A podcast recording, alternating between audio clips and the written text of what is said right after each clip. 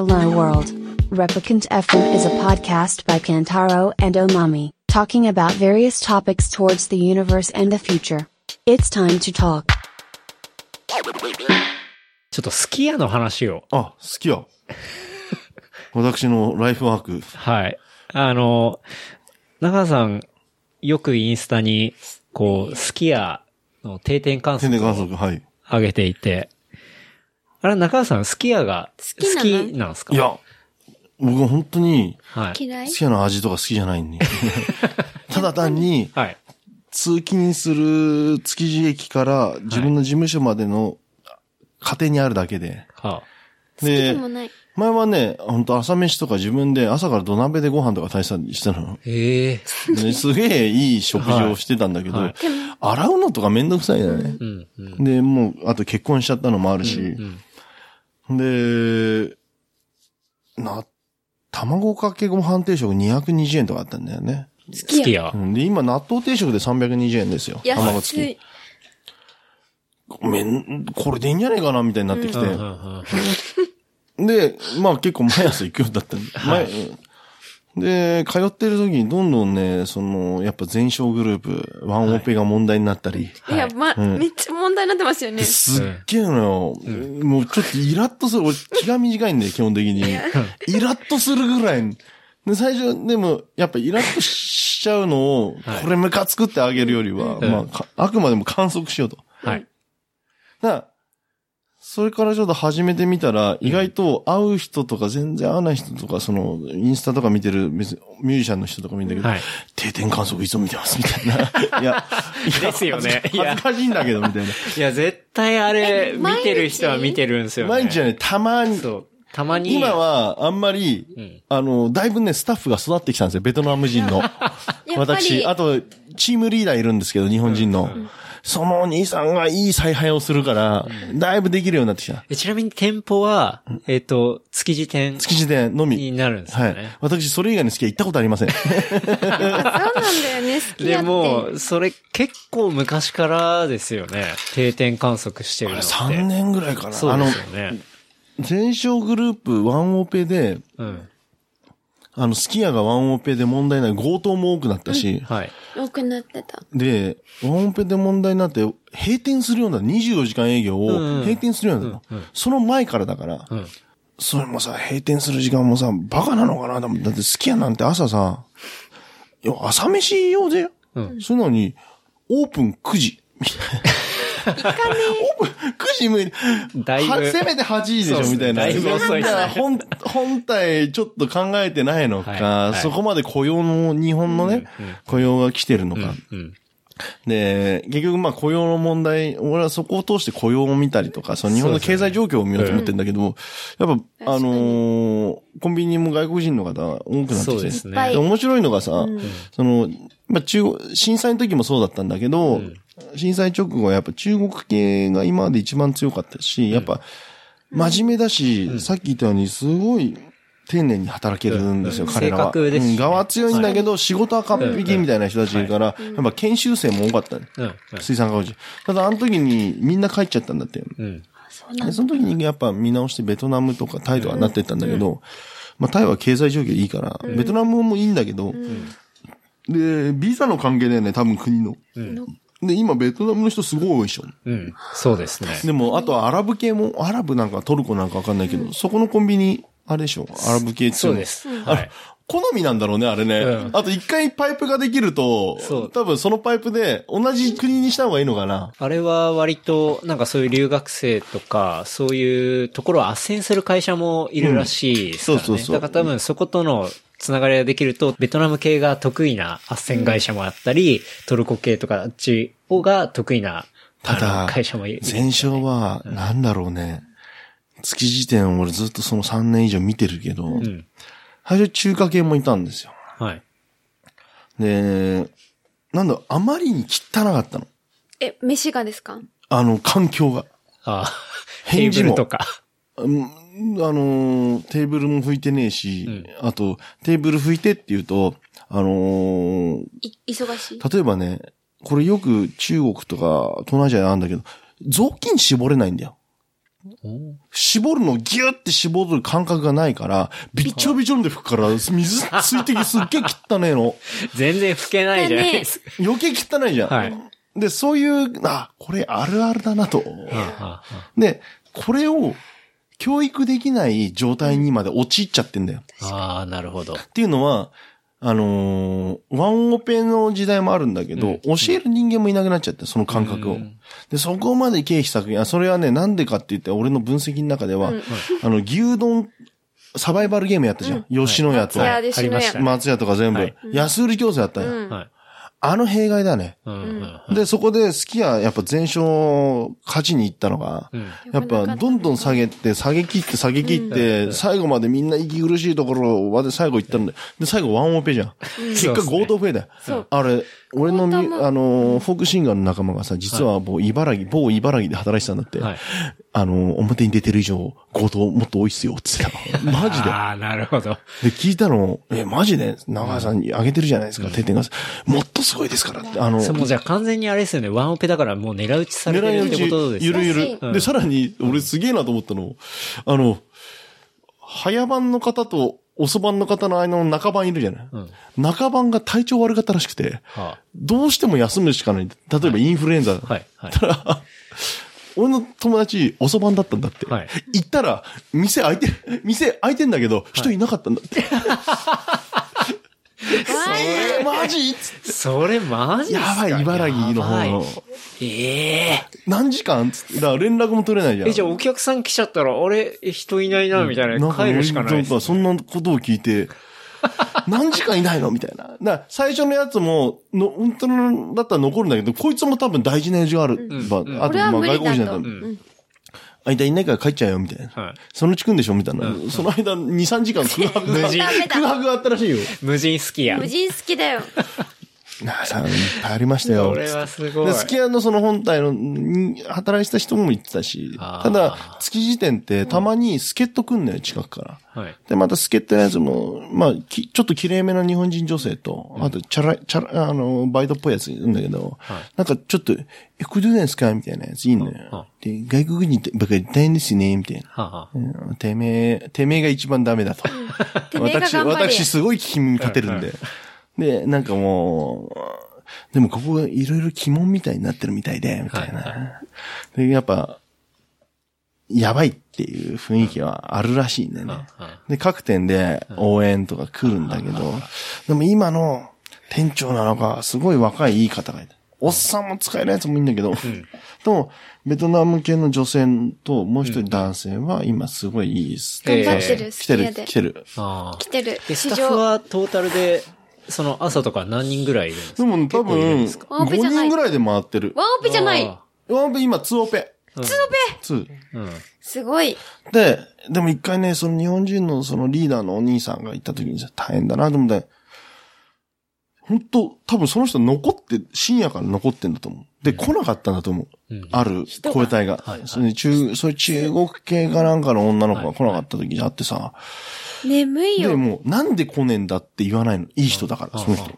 だ本当はいっぱいいたいん電話も。そしたら逆に入ってきた、遅れて入ってきたやつが、怒ってん、私はなんとかって言ったみたいな。うんうん。で逆ギレしてんおー。とりあえずごめんなさいだろ、そこ、みたいな。確かに。彼らは多分中国の人たちって怒鳴る文化、怒鳴ってるの、あの、絶対に非を認めないっていう部分あるから、あの、今まで言ってた中で、絶対にとは言わないけど、うん、あのーその中で、やっぱ自分の守るためにってなのかな、切れてて、とうん大変だなと思って。自分が遅れてきても、こう、私なんとかって言ったのに、だかこういうの伝えたら、のになんとかね、だから遅れてきてるのは正しいっていう、もうそういうレベルってことですよね。お兄さんも言えないんだろうね、あのリーダーも。大変だね、つって。バイトリーダー大変見てるよ。頑張って、つって。であとさ、うなぎの時期があったのさ。うなぎ、まあ安く出すじゃん。でその時にさ、中国人男性スタッフがいたんだけど、はい。なんかね、いなくなっちゃったよ、急に。まあ、大体そこで回ってた時期が。で、あれ、あの子そういえばいなく、うまく、まあ、ルーティンで回ってたのになと思って、僕はこのレジの向こうの奥の奥の冷蔵庫に入ってる張り紙を見たの。はい。と、あの、まかないで、一応まかないもあそこ金取んだけど、半額とかで。まかないうなぎ禁止。まあ、嫌だったかな。うなぎ禁止。うなぎ禁止うなぎ食べたらクビになるかなんかぐらい書いてあったんだけど、はい多分あの子食べたのはかなうなぎ食べちゃったんだろうなと思った。絶対食ったと思って。しかも、まかないも半額って厳しいっすね。厳しいよ、あそこ。ちょっといいよね。あんだけワンオペなんだし。で、今、給料1100円から1500円だもん。わえ、あ高い。すげえ高えじゃん。倍だよ。高いですこれはね。頑張る。で、その1500円だと、月時点であげて、あの、3店舗ルートスタッフなんだって。だ回する。でも、それでも人取んない、来ないんじゃない？日本人の人も来ないで。でも、だからすごい頑張ってるし、まあいっぱいあったね。トイレも汚かったりさ、紅生姜落ちて干からびてるしさ、小林もたかってるし、欠かせないし、ワンオペしょうがない。うん。でもえ今はワンオペじゃないんですよね。ツーオペでも結構パニックにはなんじゃない、だから、卵、納豆定食頼んだのにさ、卵と納豆なん卵二つ来ちゃって納豆もなかったりなんだりみたいな。やっぱしょうがないでもなんか、長川さん、その、スキヤの定点観測から、こう、3年してる中で、その、ワンオペの事件とかもあったりして、そういう外国人留学生とかが働く場って、なんか言ったら、その、日本の労働環境の一番ケアされにくい部分だったりするじゃないですか。うんそこを定点観測することで、経済状況を見れるわけですよね。だって、外国、外国人だから安く扱えるってことはないから、今。うん。うん。本当にうん。うん。で、それだけ、あのー少子化というか、そういう部分は労働力の足りなさ。うんうん。で、これがさ、バイトだから、まあ外国の人に補充するためにビザ出すようになってるわけじゃん。ベトナムと。うん多分ね。うんでもこれが、あのーそういう部分じゃない、例えば、その、ケンタロウがやってた、例えば大手の仕事とかもさ、人が足りてないんだよ。うん。うん。うん。うん。明らかに少子化というか、そこの、そうですねあの泉じゃない。まあ、溢れてもしょうがないんだけど、んで、そこに、実際ね、飲食系なんかも人来ないんだって。いやー、絶対そうですよね。で、6年来ないんだーうん。でさ、す、た、寿司屋の、たあの、宅配寿司ですげえ、やってる大将知ってんだけど、と仲間でさ、はいその人が聞くと、6年来ないんって。まあ、その言い方は悪いんだけどさ、デリヘルのさ、あの、デリバリーのドライバーやってるはい。おっさんが来たんだって、7年間やってたんだ。ほう。デリヘル。まあ立派ですよね。大変な仕事だと思うんだけどさ、そのところで試験採用してみたら、はい。1日で5000円なくしてきたんです。でなくすってな。で、1万5000円をとりあえずお釣り用として、その、デリバリーだから、も、はいも、渡すんだってさ、はいは1万5000円渡してて、はい。え、じゃあ何件行ったんですかって言って5件ぐらいなんだって。はいでも5件全部カード決済なのそこで5000円落としてきたんだってよ。ええ なんで？ー。なんだそれ。いやガメちゃったでしょそれまあ、ガメちゃってる系ですよね。甘いね。いや、がめてるにしても、で、バレるじゃない一応それは、全部、あの、その日の、損害金に関しては全部それを、働いた労働者にはあやらせるっていう、給料からさっぴくんって言うんだけど、はい働いた時間より、あの、損害金額の方がでかいっつって。その日に首マイナスじゃないその日に首にしたよ、つって。うんなるほどな。でも、すげえコンビニのさ、そういうなんか海外の人はすげえ優秀ですよ。うん。もうすぐ何百なんですいや僕も本当にで、すごい、あの、笑顔もいいし、でとしてると思うな、いつも行くから覚えてるし、俺好きだよ。あの、外国人の労働力というのはすすごい好きで。そうですよね。だからすごい好きで、からこそ、こう、きいろんな環境だ育てなきゃいけないじゃん。うん。うん。だから、だからそのテーブルの拭き方、びっちょびちょのあれで拭いたりとかさ、うん。知らないんじゃん。う。うんん。だから、そういうのを教える環境にないっていう問題もあ、あと、たまにその調子こいてさ、回されてほん、来たやつがさ、なんかこうペチャクチャ話してるの、会話聞いてたら、いや、こう疑問ですよね。外国人多くて、みたいなこと言ってんだけど、いや、おめえが疑問だから、みたいな。あの人たちは一生懸命だから。言われれば言ったようにやれるんだ。やれるし、それ以上のこともできる。で、俺はいつもね、あの、夏でも、冬でもね、まあ、こうあの、冷たいお麦茶が最初出るんですよ、あそこは。で、あったかいのもありますって書いたの。はい。で、あったかいのも僕飲みたいから。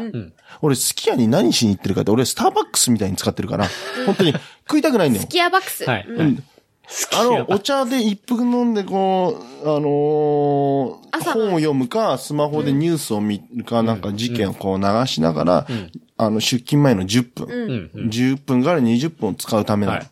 はい。そのために使ってるから、ええその食い物うんぬんはまだあるけども、ええそんないに重きを置いてない味に。むしろお茶なんですよ。うんうんうんお茶と麦茶。なるほど。で、大体冷たい麦茶くんだけど、あったかいお茶、欲しい。たまに来ない時あるの最近も。そうすると、昔は、あ、頼んだのに来てねえのかなと思ってたんだけど、今はもう、あの人に、僕に関してはもう、最初から出てくるし、来ない時は、すいません、今お湯沸かしてますんで、お湯沸かしてますんでっていう、あの、ちゃんとそういう配慮も。え、それベトナムの方ですよね。女性と男性も、今、お湯沸かしてますんで、みたいな。ちょっと待ってくださいね、みたいな。いやすごいと思うすごいと思う。だって異国の地に行ってさ、その、そのちょっと今お湯沸かしてますんでえ、は、言す葉って日。本語ですよね。うん。いや、貴重な定点観測だと思いますね、本当に。そうですね、中川さんは、地元は葛飾区。葛飾、か、立石から川渡った奥戸っていうと。うんあの、立石駅と新小岩駅と小岩駅と青戸駅の間で何にもないとこ。地元こっちなんですね。ん？喫こっちっていうか、そうそうそうもうん。あっちね。うん。喫水のあっちボーイ。うん。だもう、お酒が好きなのはもう、あでも葛飾って世界でうん。一番、六本木とか、はい。ロンドンとか何よりも世界で一番人口あたりの飲み屋の数が多いんだって。いや、そうなんですかマジマジマジこれ。で、やばいなそれなんだろう。俺それで納得したんだけどさ、はい。いや、だからたね。今観光地になってるけど、はい。昔は、でもさ、俺ら立石か川渡って住宅街っつうかあったんだけど、そこにもさ、やっぱ、普通に街中に飲み屋あったの？まあ、ここは結構都会だけどさ。じゃあお酒の話が出たね。飲み屋はい。の話。よく言ってましたな。初めての、あの、給料、バイトの給料もあった時に、いや、やっと飲み行けると思ったんだよね。ああ16だか7だかさ、うん。あの、街中に僕生が好きでさ、生、生ものが、生の肉とか、はいてか、でさ、ワンダーランドというか、あの、親父意外と行かないんですよ。赤ちょうちんに、うちの親父が。あそうなんですね。そうなんですうね。ん意外と行かなくて、でもなんかたまに行った時にすっげえ頼みたいの。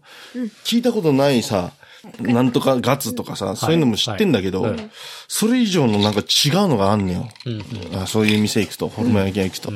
それの、刺しみたいな。何よこれ、はい食べたい、生で食えるものは生で食いたいみたいな。すごいあったの。魚も知らない魚も生で食いたいとかさ生で食えんのかって、なんかす、妙にそのな、生とか刺しに興奮してた時代がある。やっぱ若いし生に対してやっぱり、コンドいやエロい意味じゃなくてな。コンドーム生。うんいや、逆にそれはもうすごいセーフティーでいつもした。いつもやっぱりちゃんとしないと。うん緊張してきたな。生でね。そうそう。で、やっぱり親父に一品しか頼ましてくれない。親父あんまそういう王道からブレたものあんま好きじゃないはあタイプ。ちゃんと、うん。意外と品川の日大全教頭みたいなタイプだったから。なるほど。おー頼みたいなと思って、でもやっと自分が解き放たれて、自分の金で、自分の稼いだ金で食えるんだと思って、もう片っ端から生って書いてあるもん食ったよね。はい。で そっからこう、赤ちょうちん田んぼが始まるんだけど、まあ、立石で有名な内田とかさ。はだから今はさ、みんなさ、その、インターネットで調べてマニュアルがあるわけじゃん。あそうですね。食べログのそう一個一どうやっていいとかさどうやってこれ焼きと、はいそんなんもん一切ねえから。うん。で、親父たちと1回か2回連れてってもらったかな、みたいなところとかさ、あと、中学の教師にも連れてってもらったことあったの。でもこれ、つって、でもやっぱさ、一人で行くときは緊張すんだよ、ああいう飲み屋。ああいう、ああいう飲み屋ってまた、いろんな飲み屋もそうなんだけど、それがまたいい。うん。で、そこで緊張しながら、メニューなんかないじゃん。うん。で、あの人が泣いたんで、一応知ってるメニューだ。レレバ生とかさ、知ってることをやる。で見ながら、周り観察しながら、じあの、常連さんとか邪魔しないように、あと、店の雰囲気を崩さないように、すっげえ気使って、気使って、って寄って、まあ、隣のおじさんと話すようになって、うーん、で、いろんな情報を引き出したところで、また次の日、でも、あ、なんか、え、何？レバー水、レバー素焼きとか何みたいな。塩も振らないのみたいな。それ何歳ですか ?10 代ですよ10ね。代だね。すごいわ。やべえっつって。で、その、その飲み屋に入った時の、要は身のこなしというか見ながら、うん。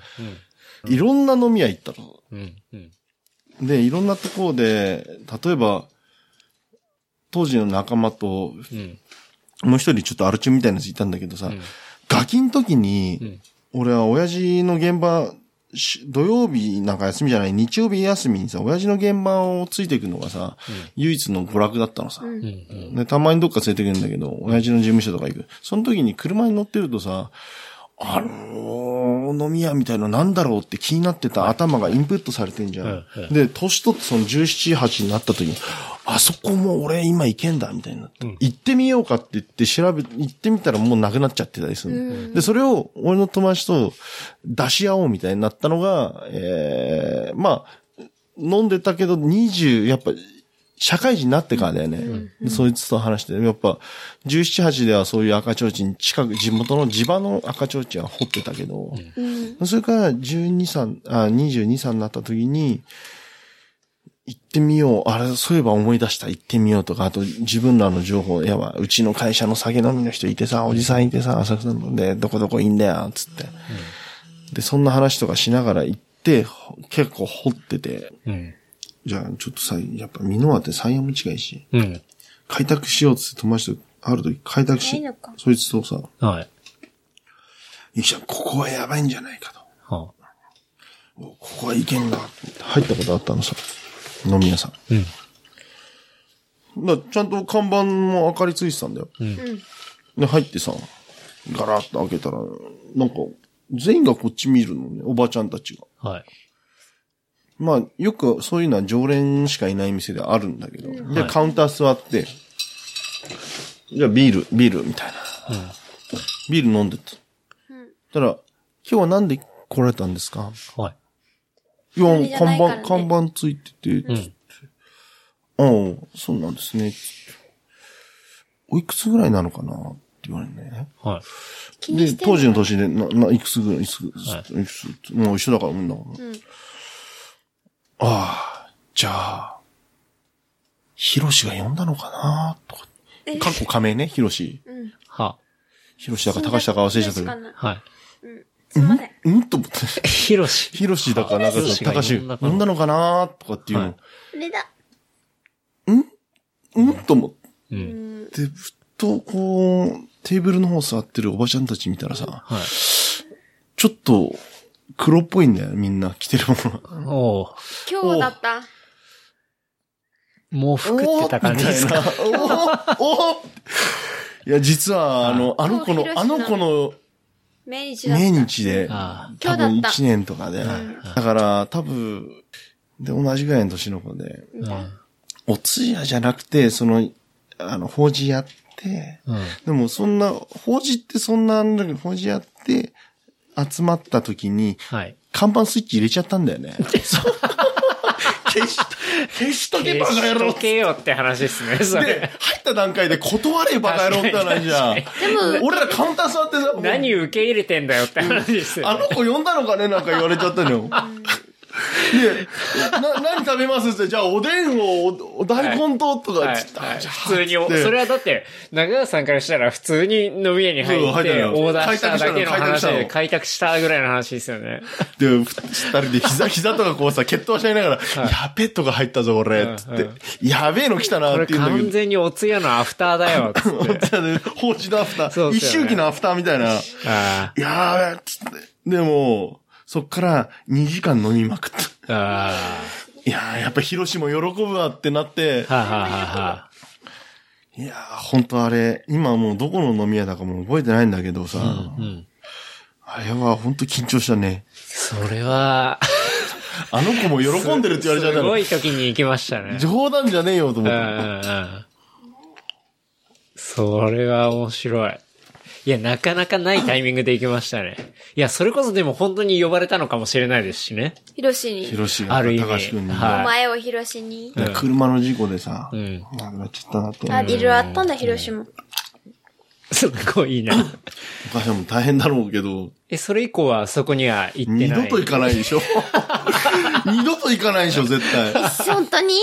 広島行かないし、中、こっち引っ越してきてさ、美濃はさ、チャリンコでよく行くんだけど、はいあの、ヒロシの店どこだったかなって調べるんだけあーわど、かんないですこね。こっぽいけど、ここっぽいけど、つって、でも、あれから10年は経ってるわけじゃん。うんうん。な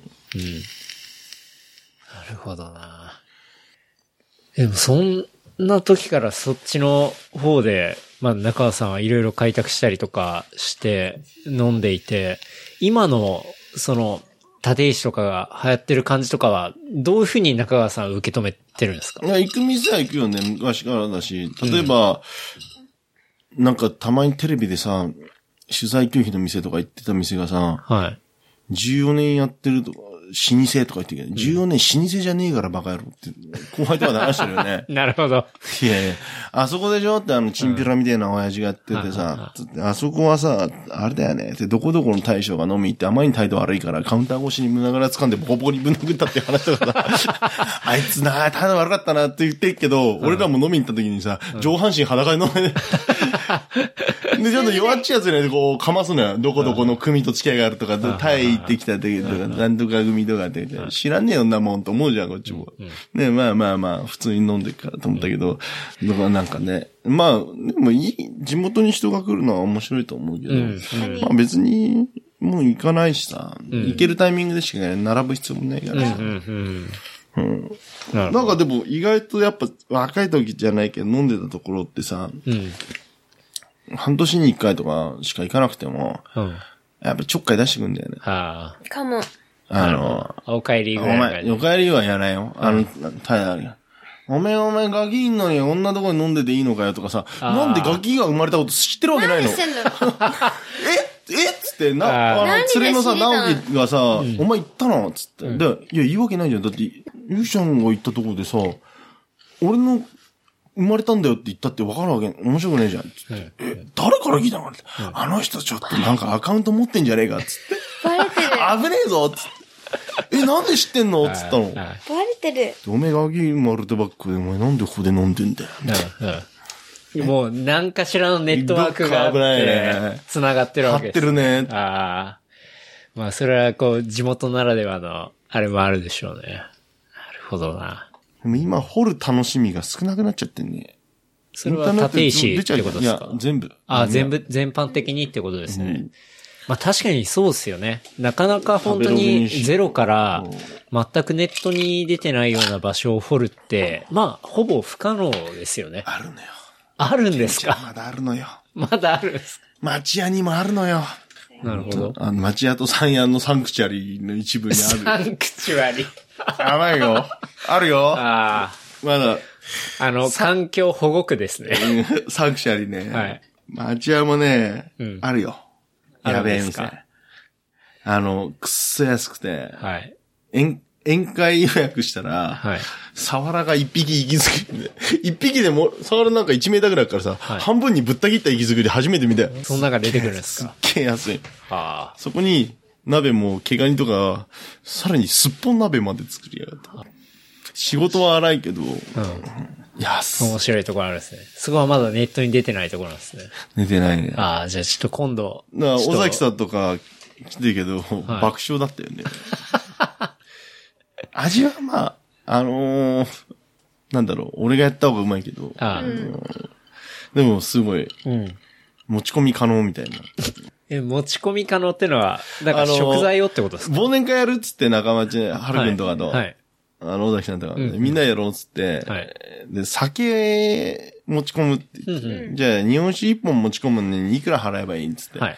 だいたい3杯掛けだからさ、うんえーお店的にはさ、要は、一升瓶3000円だとしたら、まあ6000円ぐらいかかる。うんうん。富美さん、どうす、どうしたらいいかな？いいよいいよ大丈夫つって。日本酒5本持ち込んでんだよ。大丈夫だよつって。おもろいっすね。ベロベロに酔っ払って5000円ぐらいだったもんね。安すぎるね。毛ガニすっぽん。ちょっと今度そこ行きたいですね。やばい。行きたい。うなぎをさ、生かしてポポポポポってエアポンプで生かしてたのね。はで、1650円って書いてあった。あ、は白焼き、かば焼き、はい。うな重。はい。で、おじさん、つって、うなぎ相場上がって、2年前ぐらい、うなぎ相場上がってっから、これ、はい。俺、よ魚屋だけど値段合わないよね。うん。大丈夫？うん、うん。うん、大丈夫だよ。つうんうちの仕入れ1300円だから、1650円大丈夫だから、つっていや、合ってないじゃん売り上げねえよ。俺さ、最低でも2600円ぐらいで売らなきゃ。合ってないそれバカなのかなと思っちゃって。そういうの合ってない合ってないやつだよね。俺さ、手間、さ、大丈夫っつってた。1650円で売ってて1300円で仕入れてたってもうそれ、あの、で、もだって生きたさ、生きたうなぎさばくんだ、その場で。ダメなんだよう、。それボランティアっていうんですよ、ね。ボランティアだよねそういうこと。だよんちんぐらいしかないの。はい。いやー、うんぶっ飛んでますね。ぶっ飛んでる。いやー、そこ行きたいな。一匹死んじゃったら終わるじゃん。うん。ほんとそうですよね。ねでそこのお店の名前は何ていうところなんですか？流行。流行。柳に光る。柳に光る流行。流行。町屋の流行。すんげえいいんだよ。これまだネットに出てない情報ですから全然出ね。てないね。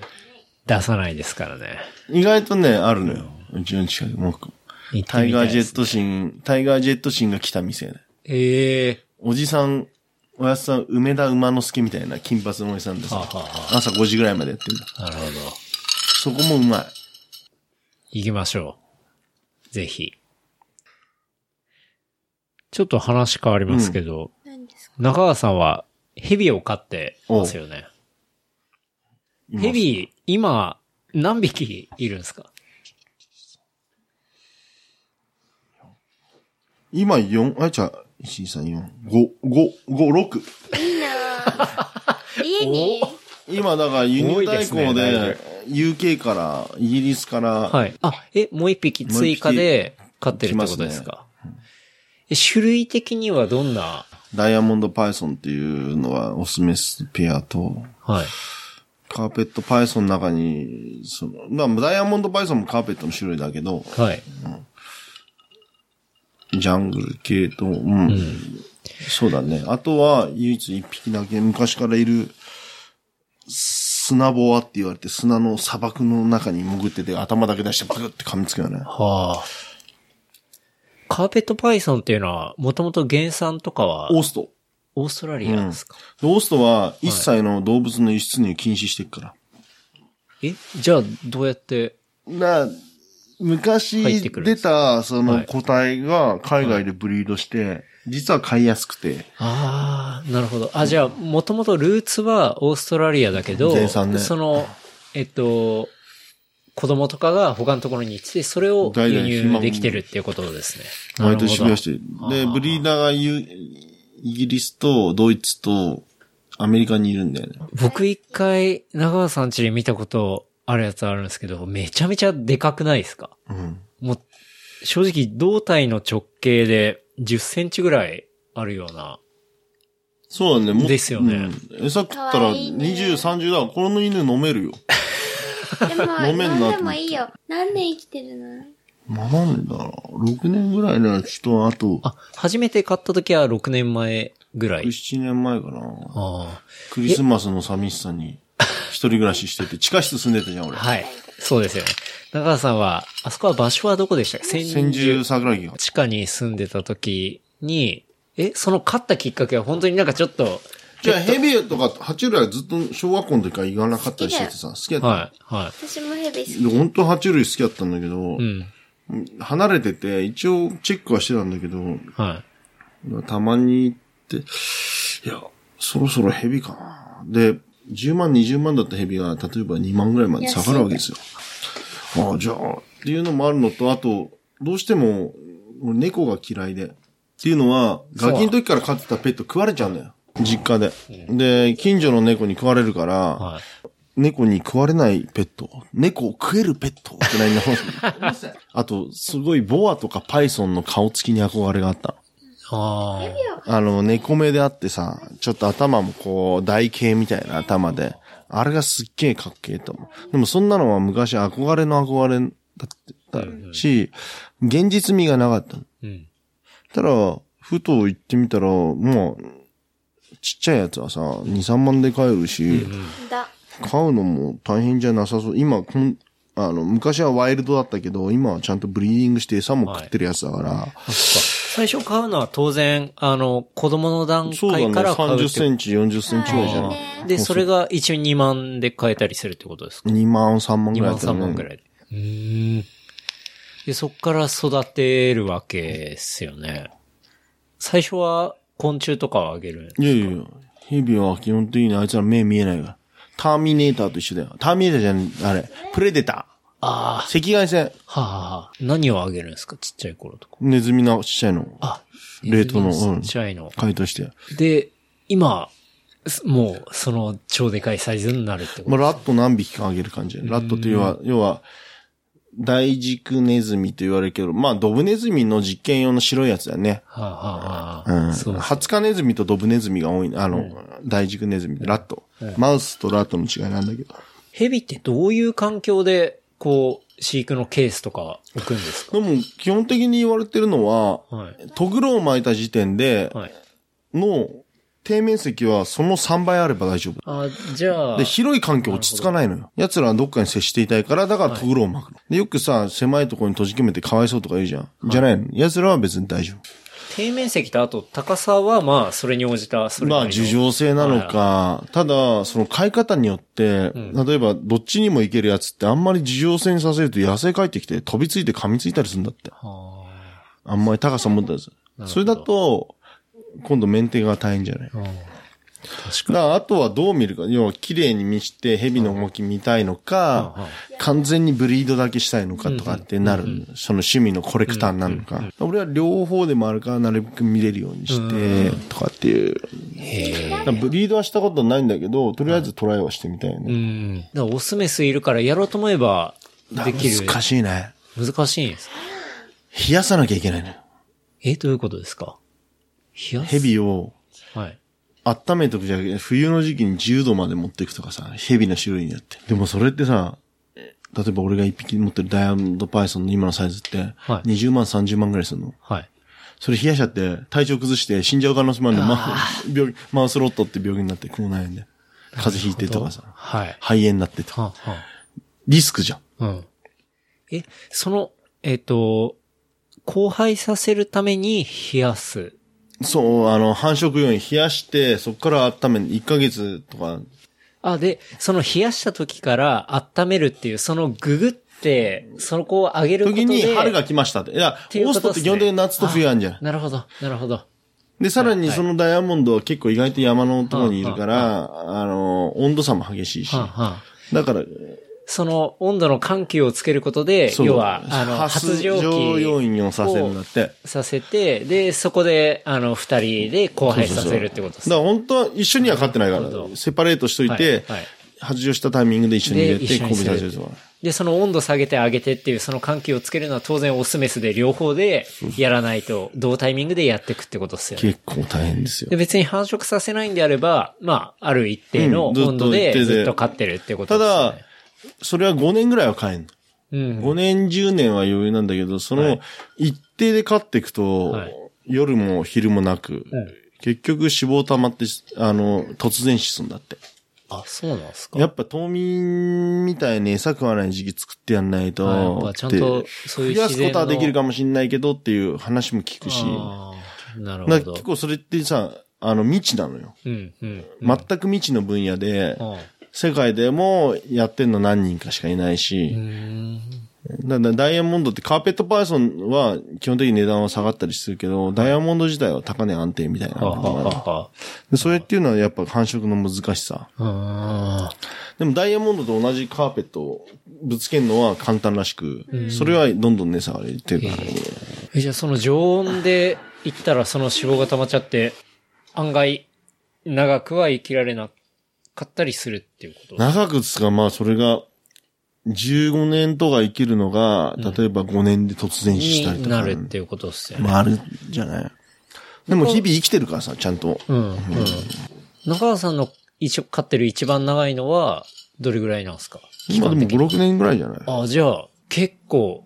え、で、冬眠はだからさせてない。冬眠させないけど、温度18、それは意外と18で止めて、餌食わなくなるから、餌食わせない。半年。ああ、なるほど。っていうことはじゃあ、当然その5年突然死っていうのは防いで、いや、でもうちょっとも長く、みたい海外のやつにアップしたら、Facebook とかそっちのカーペット Python な。はい。ぐらいに上げたらはい、太りすぎだ、みたいな。ああ、そうなんだです。怖いね、海外のやつって。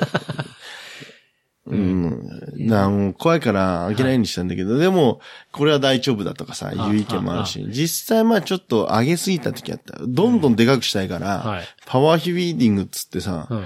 温度高めにしといて、32度とかに上げて、バンバン餌上げて、どんどん代謝上げて、どんどん餌上げた。いや自然界で言ったら本当に春が来て捕食の時期をもうずーっと夏にしたことですよね。はいはい。な、ちょっと、これ、やりすぎたなっていうぐらいだけど、うん前はそのパワーフィーディングさせて一気にでかくした方がいいっていう、体を作った方がいいっていうのもあるんだけど、今は逆に徐々に最初の1年はでかくしといて、それから徐々に徐々に大きくさせながらやるとかさ、いろいろさ。いろいろそういう。マニアの、ハウトゥーが、諸説あるってあいうこれでよ、とですすかね。あの、ドローンよりうん。情報少ない。ああ、マニアすぎて。確かにそうでしょうね。うん俺、ドローンのやつ、尾崎さんと聞いてて、うん俺聞きたいこと全部聞いてくれたから、すげえありがたいんだよ。ああ、よかった俺、ドローンやる時間がないの、もう。んうんうんドローンも実はすごい興味あるんですラジコンも興味あるから、んあの、ヘリのラジコンの時とかっつって、うんうん航空法とかの話とかもさ、すっごいあるんだけど、あの、ジェットエンジンとかもあるんだ。はいジェットエンジン1個100万してたの。うん、うん。あのー飛行機用の。うんうんピヨーンとか言うのって面白いじゃん。2メーターぐらいある飛行機飛ばして。でも危ないわ。そうもですね。う。でもあのドローンとかの世界で尾崎さん面白いなと思ってさ、すっげえ、だから俺2時間ずっと聞いてたよ。うん。出勤の時。あえ、でも、そこより確かに情報は少ないですよね。あの、しかも、その情報を収集するためには、要は蛇の一生をやってみないとわからない話だから、正解がないもう10年とか15年単位で一人の人が頑張ってウォッチしないと、その情報って出てこでないじ種族のゃないですか。童貞にしても、はいこれはこう違って、これは根血して純血じゃねえとか、はい。それでね、ちっちゃい奴らが争うんだけど、うん。いや、じゃあ、本当にまだまだ未知のそう。で、正直、世界ですね学者よりん愛好家の方が先走あのー、知識あったりするの。なるほど。ね例えばさ、ヘビ好きだったら、ジャパンスネークセンターって群馬にあるじゃない？はい。あと、上野動物園とかヘビとか飼ってるとこあるんだけど、あのーそこで見るヘビより、ん愛好家のヘビの方が状態がいいんだよ。は彼らは研究対象とかそういうのでキープするしかない。でも、きとかなんとかのい違うところにいるから。だから好きなやつが飼ってるやつってほんとすげえ、うん。マニアは。うん。だそうどこまで行ってもマニアなのかなと思うけど、あんまりそういう人たちとは俺は関わりたくないから、さらっと情報だけもらって、えーあんまそことは交流はしない。したくないね。だってしたって面白くないじゃん。あの、だって盆栽なのよ、ヘビって。うんまだ正解もないし。うん。うん。ただ、不正解はある。あそれやってたら長生きしないよっていう。なるほど。で、盆、早い、成長の早い盆栽。うん。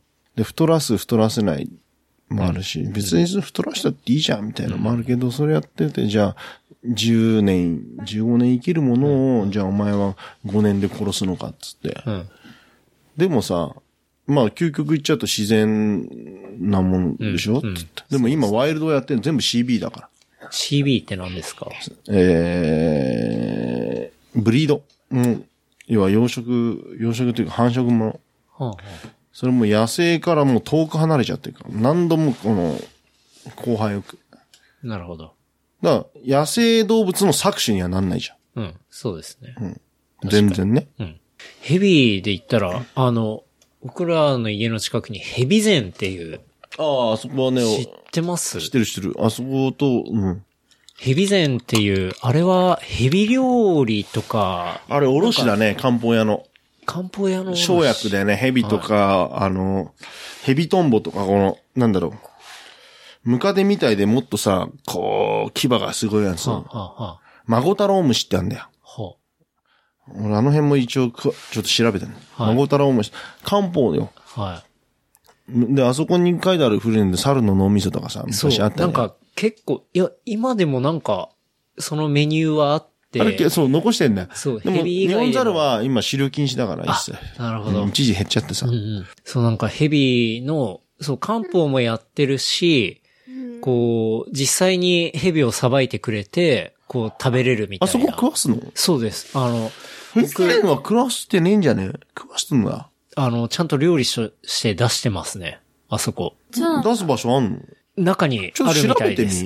あ、僕調べたんですよ。その、近くにヘビ膳があって、で、その、んヘビ膳ってどういうところなんだって調べたら、ちゃんと中で、あの、こう、秘伝のさばき方があって、それでさばいて、炒め物を出したりとかしてるみたのいです。人受け入れるのかな？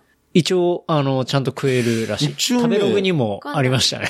売ってたのは、要は、御徒町駅前と上野駅前で、はい上野のところはもうなくなっちゃったんだけど、御徒町駅前の分なんとかどうぐらいしか行かなくて、ヘビ膳はさ、あくまでもおろしで、うん。もともと食わしてなかったはずなんだよ。ああ、なるほど。うん。あ、そうなんだ。そうです。いや、行ってみようか。そう。実はあれかもよ。それだけかもよ。いや、あの、最近でもちゃんと言ってる人がいて、そのブログでまとめられたりとかしてて、結構ちゃんと写真も撮ってて、その、ヘビの独特なさばき方とかも結構代々、あの、こう、ちょっと行ってみたい継な。がれてるもので、僕とか食べたことなんかないですし、で、かつ日本でそうやって食べれるところって相当レアらしくて、うん。今じゃあ東京で3軒じゃ、東京っつうかまあ、昔浅草にもあったのよ。どんずば、雷門のさ、前の通りあんじゃん。はいどんずば今交番と、あの、はいあれにゃじゃん。はい。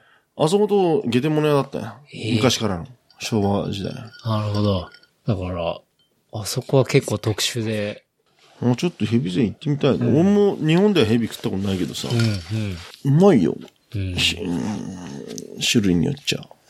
だって前さ、水元公園を一人で散歩しててさ、はい。青大将がいたの。1メーター80ぐらいかな。自分よりでかかった。捕まえてさ、遊んでたの。一人で。したら、まあ、女性とかさ、あの、子連れとか、キャッキャ言ってるわけじゃん。うわーみたいなじゃん。まあそういうのを期待しながらちょっと遊んで一人で。はい。ただそこに横、じじ、地元っぽいじじが通って、なんだ青か、つった。青はうまくねえんだよな、つって、通り過ぎてたの。一別して。はい。ん？おじさん、青はうまく、何がうまいの？みたいな。あ、ちょっと、あなた、あなたプロですね。うんプロですね、みたいな。青はうまくねえがんな、つって、通り過ぎた。おじさんいきなり食い物大将になってるじゃん。かっけーみたいな。面白い。なんかヘビ食べるで思い出しましたけど、中川さん結構いろんな、あの、海外に行った時に日本では食べられないようなものとか食べてますよね。うん。山嵐。山嵐食べてましたよね。美味しかったな。山嵐ってあの、本当にこう、体にトゲがいっぱいついたあれですよね。美味しかったうね。ん。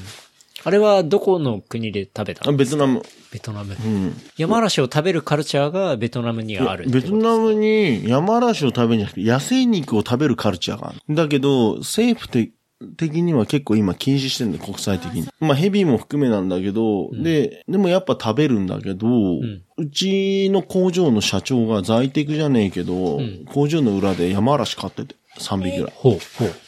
じゃあいいよ、じゃあお前食いてんだったら、中川食いてんなら、お前、ディナーで、あさってやろうぜ、最終日、みたいな。ははは。すごいで。最初俺、じゃあ、写真でレストランでハリネズミの写真があったの。まあ、ハリネズミこっちにねえけど、あんだったらハリネズミぐらい食ってみようかなと思って。竹ネズミっていうのは食ったんだけど、美味しかったし。それは全然ハリネズミとは違う。違う違う、竹ネズミ、あの、モグラみたいな、ドブネズミみたいな、もうちょっと顔可愛いんだけど、日本で買ったらペットルートで15万ぐらいするんだよ。おー 向こうだったらキロ6000円でみたいな。で、食べてっつったら、いや、今日ないんだって、つって。たら、その工場の社長が、いいよ、俺持ってる、俺持ってる。じゃあいいよ、明日、明後日みたいな。じゃあいいよ、お前のためにプレゼントする。リーダーやろうぜ、つって。もう本当に食いたいのいや、マジ食いてえよ、つったら。ただ、ハリネズミだと思ったら、山嵐だった。針あるけど、全然違えじゃん、みたいな。超でっけえじゃん、みたいな。うん、うん。で、仕事、工場で仕事終わった後、じゃあ、今、レストランから一人呼んだから、お前来いっつって、裏向ったら、勝ってんだよ。で、そっからさ、引きずり出して。で、レストランから5人ぐらい若い人呼んできてさ、バットで、ブスバンスバーンっつって、ビビビビビビビビっつってるところをさ、血抜きで組め、つって。あれ、いい値段すんじゃないレバーもさ、美味しいんだよ。美味しいんだけど、唯一レバーだけは苦売りみたいに苦いの。鮮度良くても。えー、お肉自体は、どんな肉と近いんですか？山嵐は。癖のない、イノシシ、柔らかいイノシシとかそんな感じ。柔らかいイノシでシ、油の感じは一番ケツのさ、ところがうまかったな。油はないんだよ、ほとんど。あはただ一番ケツのブーって振らしてるところの、あそこの肉はうまかったな。え、ブーって振らしてるっていうのは？振らすのはあれ。あの、まず、彼らいきなり刺しに行かないから。ああチチチチチチチって、痙攣させてチチチチって音で警戒する。なるほど。ジャガーとかが食いに来るわけじゃあん。だから、プシュッつってうんうん。で、そのところのケツの、その全部抜いたケツのところね。そのじゃあ、やっぱ自分の身を守る部分の、その。皮が厚いからねなるほど。あとねと心臓とかね、レバーの近くの内臓の油。あれうまかったな。うんだからレバーは苦い。苦売りみたいに、あの、さっぱりした苦さ。その苦さを楽しめる感じですか？それとももう苦くて食えないっていうか、美味しくない？全然食えるよ。美味しいっていう。なるほど。美味しい苦味ってことですね。うん。ただ、本当に苦い。ああれ？みたいな。あ、なるほど。すごいな。山嵐とか、他にもなんか食べたこととかあります？でも、この間、アナグマ持ってきたでしょ。ああ、アナグマはジビエ系では一番うまいんじゃない、まだ残ってるけど、家に、うんあれは煮込んだからね。だから、アナグマすき焼きと、つけ麺とか全部やったらうまいと思う。うん、うん、うん。ちょっとじゃあ、今度やりますか？磯ちゃんでも呼んで。そうですねアナグマ会でもやる？はい。中川さん家で、花熊会。クジラ、アナグマ。そう、アナ、あと、クジラ、確かに。そうだ。僕ちょっと聞きたかったのが、クジラとかイルカあたりの話って、うん。まあ、中川さん水産働いてるじゃないですか。あそこら辺のなんかごたごたというか、いろんな問題については、どういう風なことなんですか？これ長くなるけど、はいでも単純に、いろんな説はある。例えば、グリーンピースの説。はい。で、僕がずっとあのー世話になってた人は元捕鯨会社にいた人の話だと、ちょっと陰謀論っぽくなって嫌なんだけど、はい。じゃあなんでグリーンピースなんかができたのって言ったら、はい。結局あれ、冷戦時代、軍拡競争やったじゃん。で、弾道艦ミサイルあったじゃん。あの時代に不凍オイルっていう、不凍油、要は凍らない油がああ、欲しいなるほど。凍らないで、その時にあったのが、唯一あったのがクジラの油だった。それを、対外的にやらせないために、うん。グリーンピース、ヤッピーに金渡して、いや、金持ちな、あっちの流れに金渡して、うん。金渡して、まあ、動かしてて、先導して、うん。で、捕鯨やめろ、みたいな、うん運動をさせたって。いうのもあるって言ってたうな。んでもそれは、どうも眉唾っぽいとも思うんだけど、でも実際、その人が言ったいろんな聞いてる話の、うん。話って3年後、4年後、5年後になって、うん。ああ、そういえばニュースになって、あの時あの話は本当だったんだって思うしかないのよね。でもじ、そこがきっかけだったみたいなことを言うんだけど。なるほどじゃあでも相当ちょっとさ、陰謀論っぽいけど、でも本当それは、当時のさ、あの、軍拡競争の中でははい。あり得ない話ではうん。ないでしょ。うん。うん。確かに。で、その後に、どっか植物、その、弾道艦で清掃圏に入るときにも、あの、どっかの植物から取れるオイルが、はい。あの、不凍オイルっていうことで見つかって、うんまあ実はクジラになったんだけど、その名残っていう部分もあるみたいな。うん。それがまあ、今にも、ああいう活動にでいろんな形になっちゃってるってて、まあ、多分、年月を重ねるごとに、いろいろ、こう、思想とかも、まあが、歪曲されてって、うんまあまあ、今の、ああいう形になってる。まあそもそもさ、形上も環境団体にしたからうん、ね。うん、うん、でもさ、シーシェパードを生むのもグリーンピースも結構過激でさ、うん、やっぱ、洋上で人殺してんじゃねえかなっていうのあんのよ。うん、っていうのは、当時の僕ら、もう今70、80近い人たちが、捕鯨会社の人たちが、洋上で明らかにおかしい事件がある。はあ、はあったんだってあ、。はあ。え、それは、グリーンピースとかシーシェパーが絡んでるものシーシェパードができる前の話。はあ、で、これどう考えてもおかしい。うん。で、あの、ケツにいたのが、まあ軍隊もいたんじゃないかって。っああ、はあ。ていうのは、すげえ船なのよ。うん。要は、某、某捕鯨船は、もともと海軍の出だから、うん、うん。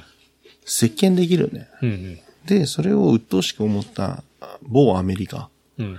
が潰しにかかったこともあるうんっていうのを、あの船が、どんな嫌いでもっても、ものの5分、10分で沈むはずがないっていうのが沈んだっていう事件もあったんだ。うんでもそれ全部外交上アウトだから、うん一切表に出てないってあんまり。はあ、はあでもそういう事件もあったんですよ、実は、って俺は聞かされた。で、それってでもどう考えてもあれが、ああいうのできるのは、US マリンコープスとか、うんああいうのしかありえないって、あの時代に。っうん。ていうのもあるし、あと、それ、あの、某フランス人のマチュいるじゃん、メッセンジャー。はい、はい。であいつと知り合った時にさ、うん。じゃあお前フランス人って俺らクジラゲーでお前食うのかよみたいな話したの。はい。だから、いや、俺グリーンピースいただよ、つって。俺昔グリーンピースいただよ、ゆち、ゆち、そうなんだあ、そうなのさ。でも、俺のおじさんさ、あの、ホゲ、ホゲー船をなんか、ヘリコプターから爆弾落として人殺しちゃって、そのままフランス帰ってこれないだよ、みたいなことして。だ結局、あの、駐留してたホゲー船爆破しちゃったんだって。うん、うん。人いないと思ったって言ったんだけど、人乗ってて、人殺しちゃって、で、帰れねえ、みたいな。だから意外と、過激なのはシーシェパーとグリーンピースをオンコート思ってんけど、グリーンピースが元だから、もうなかなか、ですね。元グリーンピース、マチュ、元グリーンピースです。そうだ。やばいよ。新事実。俺グリーンピース、うん、に賛同してたかなんかつってたうかな。ん。捕鯨もそうですけど、イルカとかは、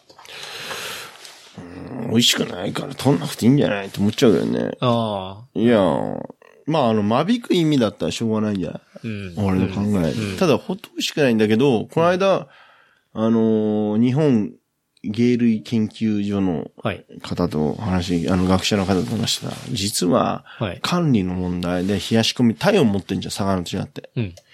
で奴ら40度以上の体温あるから。あ、え、イルカってそうなんすか？こんな動いてん、超。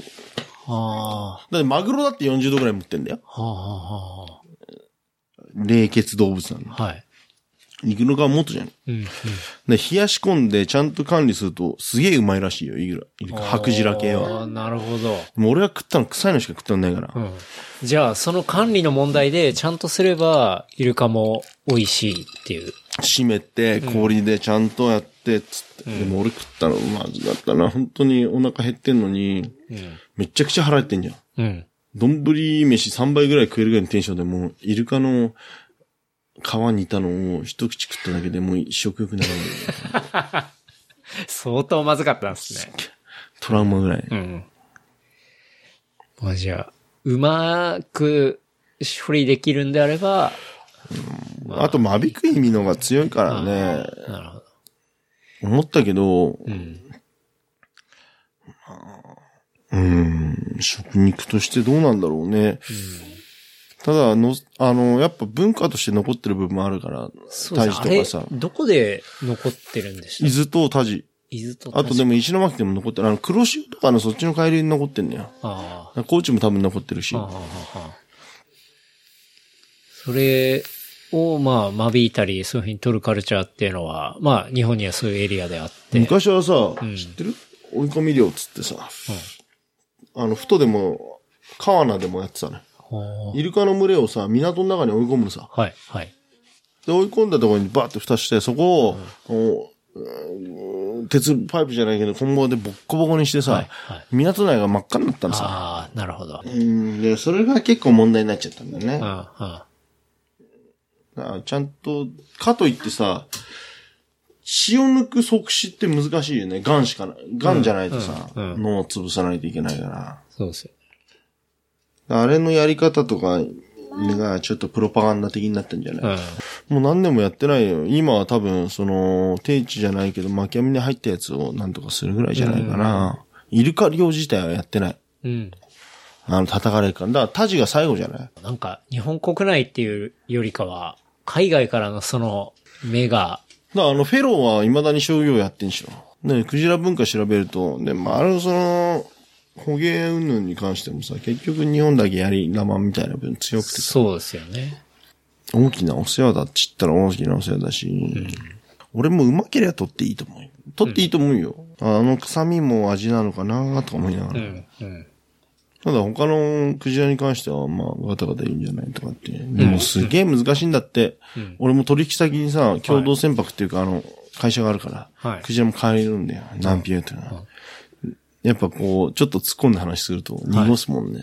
ああ。もうちょっとあんまり、そういうこと聞聞かれたくまあ、ないみたいな。事実は言うし、うん言うけど、うん一回でも、あれも言ったことあるんだよね。自民党とかさ、はい。与野党の党派を超えて、クジラの食文化を考える会みたいな。へえ。水産庁の長官とかさ、はいいっぱい来てて、はい。そこではどういう話、もうその残していくためにどうするかっていう話をする会ってことですだろう、ああいうの作りゃいいと思ってんのかな。で、そこでの結論っていうか、会合での、もう、まあ知ってもらうためだけ。うん与野党含め。ああ、なるほど。まあ実際、そういうのを残していこうとは思ってるってことなんじゃですかね。ないかな。っていうことですよね。まあ、あと票取れるからじゃない？一部その水産系の。そういうことかもしれないですね。うん彼らはやっぱ、そういうことしか考えてないと思うよ、うん政治はうんうん。権力闘争だから。昨日なんかサウナで見てたテレビもそうだったけど、我々は権力闘争してます。うんそれのアイテムとしてそれに使うんだ。うんでも、地べたの人間たちは違うじゃない？本当の意味の。そうですようんね。そこで、まあ生活もかかって生ますし活もかかってる人もいるし、その、良くもなる人もいるし、悪くもなる人もいる。うん。なんかそれが、政治的に単純に利用されて使い捨てられるんではなくて、なんかちゃんと本当に、そうそういうふうに関わってる人たちを、政治とかそっちのやつってさ、結局さ、地べたの人間無視になっちゃってるんだよな、で、そういうところにさ、すげえ矛盾を感じるの。うん。だからちゃんとそういう人たちを、こう、いい具合に未来に持っていけるような。でもさ、もっともらしいこと言ってるやつに乗んなきゃいけないじゃん。でも乗ったところで彼らは、本当に、地べたの人間のこと考えてないんで、票のこと考えてる第一が。うん。その2、その次、その3ぐらいだから。うん、うん、うん。小池さんがそうでしょ。あのババが。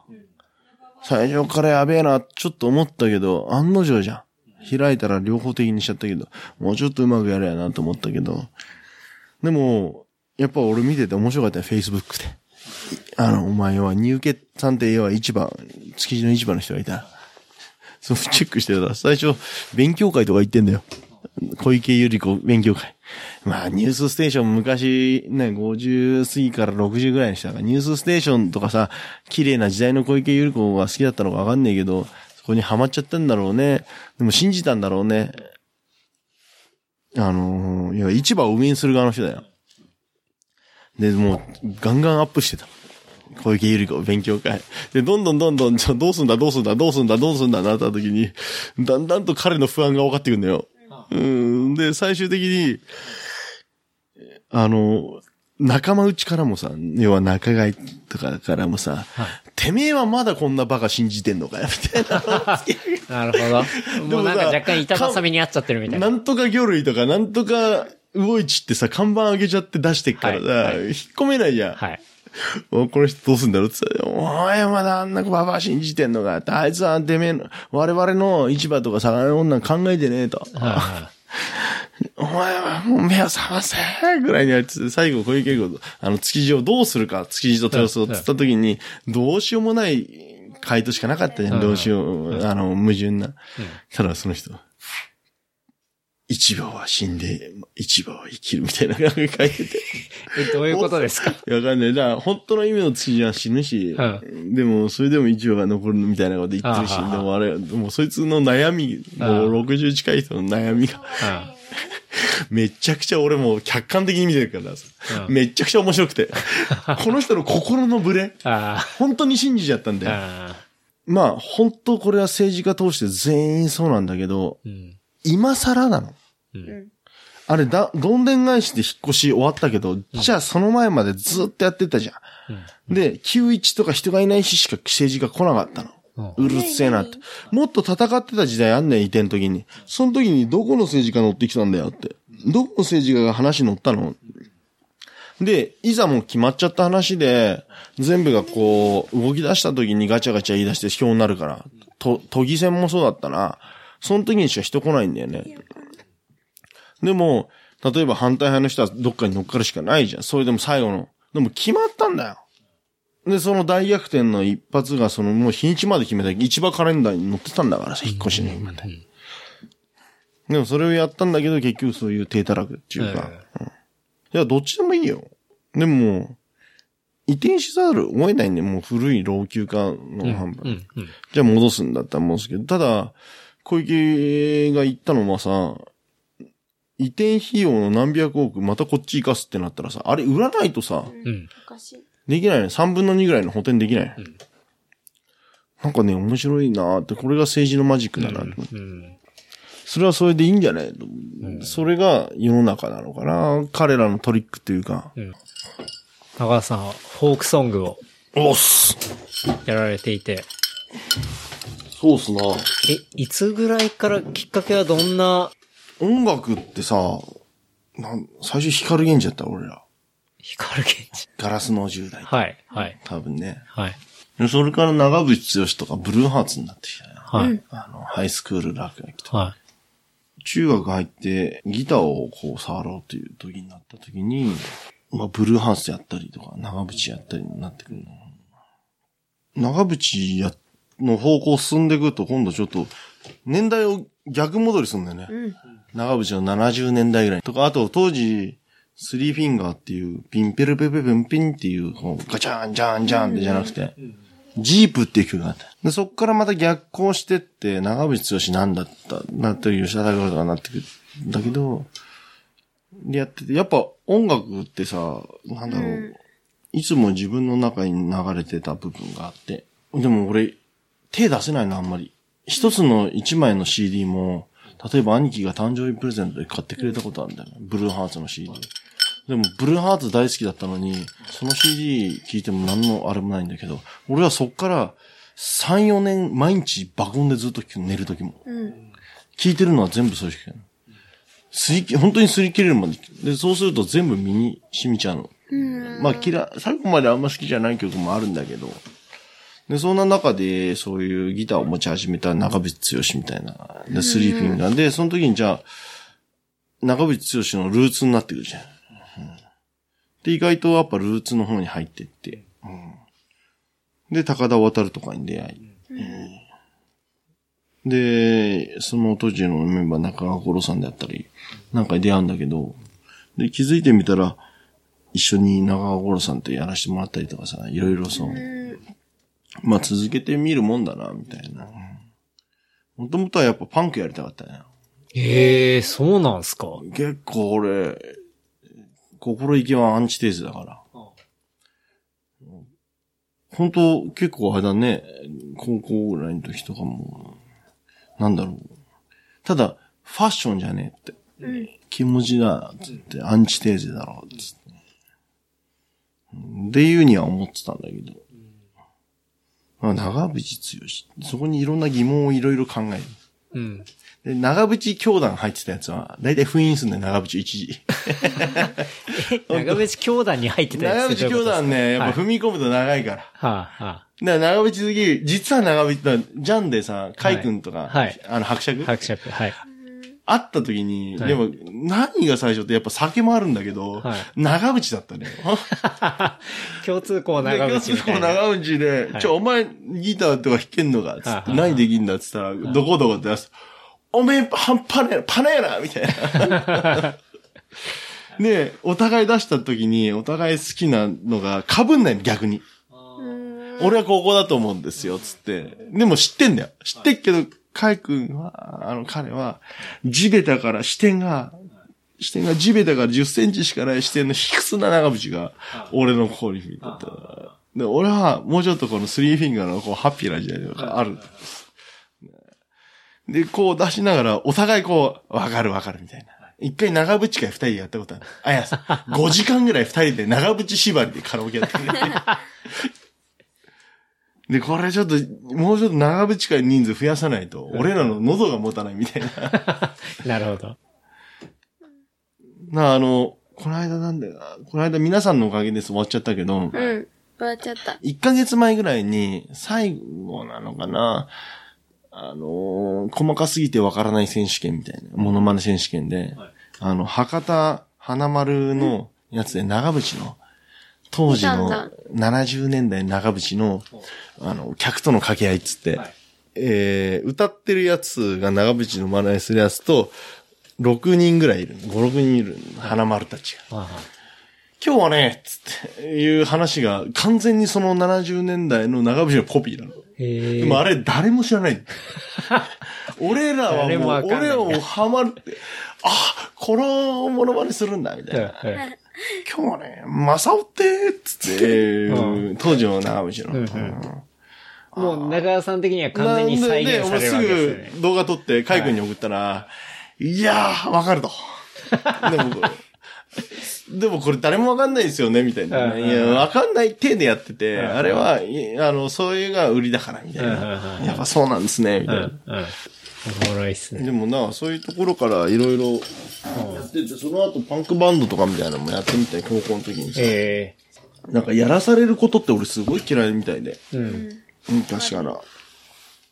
そもそもその、ロックバンドみたいなのやったのもさ、高校の時に、同級生が俺の地元の先輩とかが今バンドまた組もうとしてるから、ちょっとお前、リハーサルじゃないけど出てきて歌ってほしいみたいな。で、当時は声も出たから、で、声にややりたいから、じゃあいいよ、つって、歌わされて、だカムイみたいなのやってくれ、みたいな。で、面白くないんだよ。俺はパンクやりたいのにさ、当時パンク通り過ぎた人たちだからさ、なんか、ストーンズっぽいこととかのさ、オリジナルやったりとかさ、だったら日本語で歌えるのにさ、日本語も歌わないしさ、で、俺はパンクやりたいからさ、パンクの曲勝手に書いてさ、なんか全然わけわかんない。英語で辞書引っ張ってきてさ、もうほんと、わかんない英語の人が、こんなん歌って面白くないの疲れるだけだし。で、5人編成じゃん。で、ハーモニカとか吹いてたり、暇だから。うーんって言ったらもうやっぱテスト期間中は休みたいし。だから、いや、彼女と会う時にはさ、テスト期間もないじゃん。って言われた。うん。うんでも、やっぱそういうに音楽はその位置でいてほしいんだよね、みたいな。うんまあ、とりあえずじゃあ、それだったら、俺もだってやっぱテスト大事だし、休止します。じゃあ、俺は休みますよ、つって。で、また戻ってこれたらもう今です、みたいな。で、抜けたの。で、彼らはじゃあ残った5人のうち2人抜けたから、頑張んのかなと思ったら全然頑張ってないの。バナに。活動休止になっちゃって。うんあんだけ言ってて何やってんだろうな。で、俺もそうこうしてるうちになんか歌う、まあ、就職して、じゃないけど歌をは続けてて、でも一人で歌いてえなーって思って。で、ある時に、早稲田っていう、俺早稲田で飲んだことはほとんどないんだけど、フォーク喫茶みたいなとこがあってさ、で、その芝っていう人を見に行ったら、なんかね、もう平均年齢高いのよ。うちらの親ぐらいの年代しかいないの、客。うん。芝さんとは。芝っていう。で高田渡るとかの仲間、もうその時の、うん、渡るさんとか。うんいう人見に行ったらさ、いねえんだけど、唯一カウンターにさ、18ぐらいの、俺、ガキがいたよ。ビール飲んでんのよ。で、この間の、あやら、渡るさん乗ってたんで、ママとかで話してんの。あいつ何なんだろう、あの野郎、と思って。まあいいや、あの、終わったら話しかけてみよう、と思ったら、終わった瞬間そいつから来て、歌、なんで来たの？つって、若いよね？って言って。てめえのが若えだろ、この野郎、つって。いや、俺、ちょっと意外と一個しか違うかなくて。で、20、あ、そうなの？って歌ってっから、ここオープンマイクあるからさ、出ようよ、みたいな。あ、じゃあ俺も出るって言ってから、一人で歌い始めた始まり。えで岡大輔って今浅草の芸人みたいなのやってるよ。ー。で、結構メジャーも入って、浅草の演芸ホールでも歌ってんじゃない？カンから三振で。なるほど。意外とそれが彼がきっかけで、うん。でも歌い続けようと思って。ええそこから始まって、もう、何年ぐらいですか？17、8年、17 17、8年。ワンマンゼロあったからね。やべえぜ、ワンマンゼロ。ワンマンゼロって、え、お客さんがゼロってことですか？ゼロです。おおなるほど。ワンマンゼロ。それだいぶ答えますね。いやいやいや、ひら、どう、だって始まんないんだよ。一一人でもいたら、い俺はそこの人、人に向けパフォーマンスできますからね。でもリハーサルと変わんないじゃない。まあ、確かにまあまあだ、だから、続けてもしょうがないやん。はい。始まんないの。はい。そうっすよね。で、どうすっかなとか思って、うんで、とりあえずその間に、え、そのワンマンゼロは場所的にはどこですか？浅草の早稲田。あ、わ、早稲田です。もう連休中だったね。え、なんかじゃあ、他に演奏する、あの、人とかも完全にワンマンですか？ワンマンだから、いないってことですよね。だから前座とかも一切なしってことですよね。で、俺のみ。俺とママしかいない。はい。それすごいっす超ね。寒いでしょ。で、リハで一応すごいすごい。とりあえず、後輩と弟に、マジで来いと。うん 後輩と今、弟とりあえず来い。つってご飯行きたいとは言ってたんだけど、はすぐ来い。頼むっつって。やばいと。うん。遊戯ヒーロー一世一代のやばさがある。で、そうこうしてる間にさ、見えんだよね。こう、ここがステージみたいな感じで、こっちの道行く人が見えてる。はい。で、その、多分、早稲田大学を見学しに来た、ああ。あの高校生とお父さんとお母さん来たのさ。はい。で、立ち止まったの。はい。だって、チャージタダだもうんん。ジュース代しかかかんない、飲み代しか。うん。止まった瞬間に、うんここぞとばかりにドアバーンって開けて、いらっしゃいませっつって、あのー、チャージないから、頼む、聞いてください。今すぐ始めますんで。よかったな、本当ジュースだけで。は営業して。はで、そ、まあ、三人いたらさ、始まるじゃない。でもさ、やっぱいたたまれないんだよ、結構。こちょうどこんぐらいの位置だよね。こんぐらいの感じだしさ。で、今30分、40分ぐらいやって。いや、そろそろ帰った方がいいっすよね。つって。あの、大変だと思うんで、あの、じゃあ最後一曲で、みたいな。で、一曲歌ったくらいに弟が来た。弟と、弟ここに前、前に。何聞きたいっつって、よくスタジオの個人練習釣り回してたから、釣れ回してたから、あ、じゃああの歌が、つって、あしょうがねえな、みたいな、二人で。でも、ワンマンゼロってほんと怖いよ。いや、すごいっすね。すごい。よ。じゃあもうそこから十数年がして、今は、でも定期的に浅草とかでやられてますもんね。そうだね。いろいろモガホークとかやって、今はなんか、浅草、まあイベントそんな打ってないけど、オープンマイクみたいなことをやってる中に、いつもさ、そうだねゴールデンタイガーで。ゴールデンタイガー。で、オープンマイクなんだけど、レベルが高すぎるっていうか、ワンマン、あの、なんだっけ、ポカスカじゃん。うん。の、タマさんってずっと歌ってる人とか、あと、意外と俺昔見ててよかったなと思って CD 買った人とか、なんかすげえ来んの。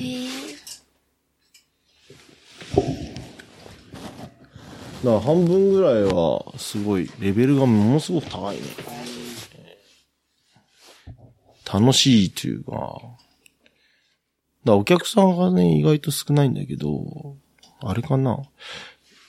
まあ、コンセプト的に横で繋がろうみたいな感じになってるみたいだけど、まあ、でも来ると面白いと思って、あの、月曜とかにあるから、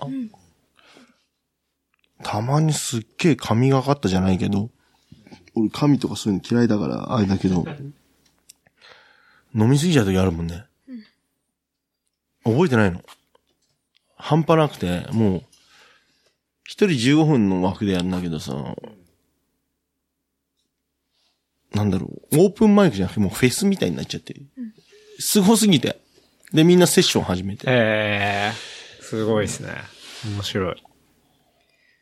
僕でも何回か中田さんのその歌は聞きに行かしてもらったことがあって、うん、僕とかフォークとかって全然聞いたことがなくて、てかむしろ多分初めて聞いたのは父親が吉田拓郎好きで、うんそれであのカセットテープとかがあって聞いてたレベルうんで。すよ。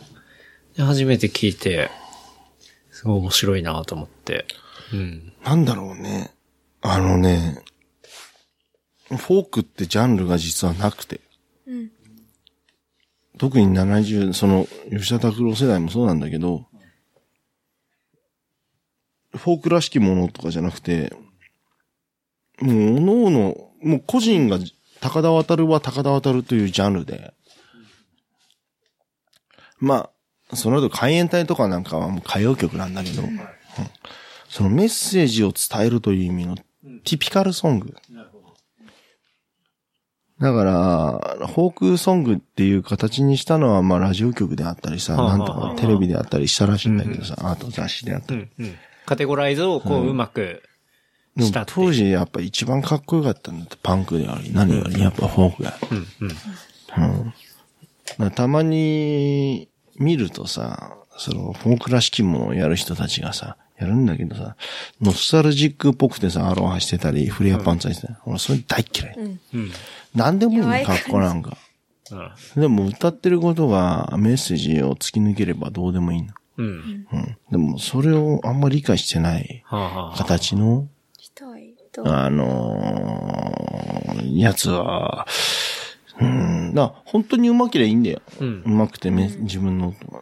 でも面白くて、こう、ジャンルがないじゃないけど、正直自分の歌がいいと思ってない。自分も本当に今歌をしばらく変えてないし、娘でも生まれたら、娘が生まれた歌でも書くのかなと思ったらやっぱ、才能ないやつは書けないね。いやいや。めんどくさくて。あと、でもね、本当すげえやつもいたり、すげえ若手でいきなりギターうめえ、声もうまい。どうしちゃったのこの子っていうぐらいの子もいるんで。でも俺は俺でしかないね、いつも。うん。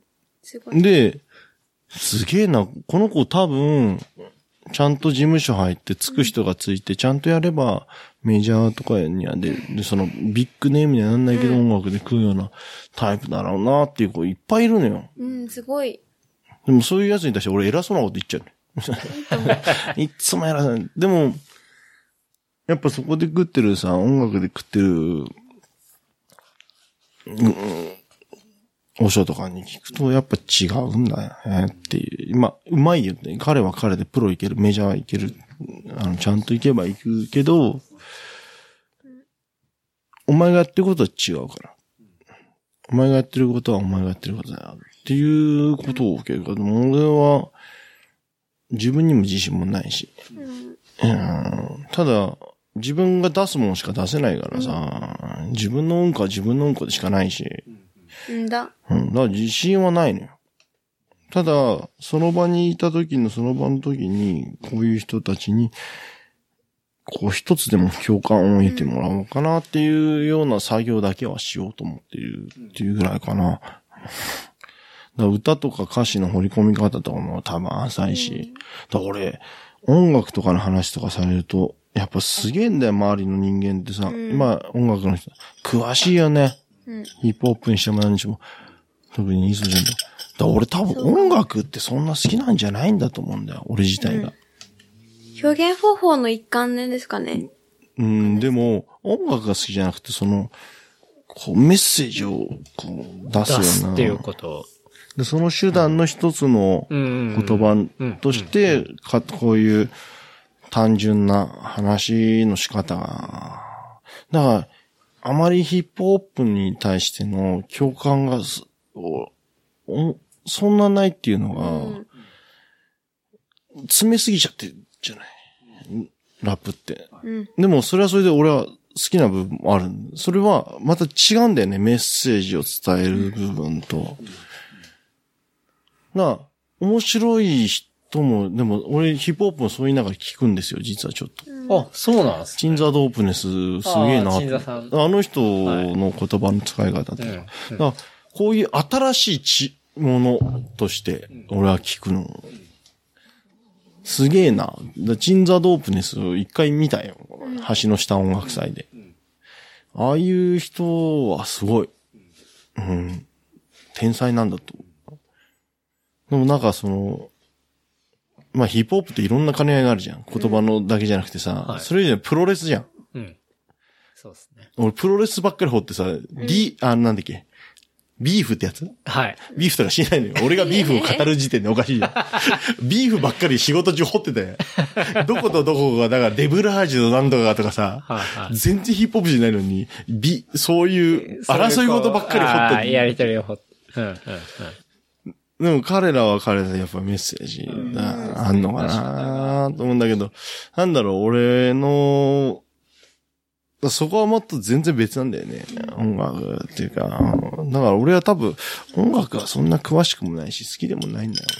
ただこういうジャンルの一言だけが好きでさ、うーん、だんだなぁと思っちゃう。発信する手段というか、うーん。未だに3コード、4コードぐらいしかできないんだよ、俺。うーん。ほんと。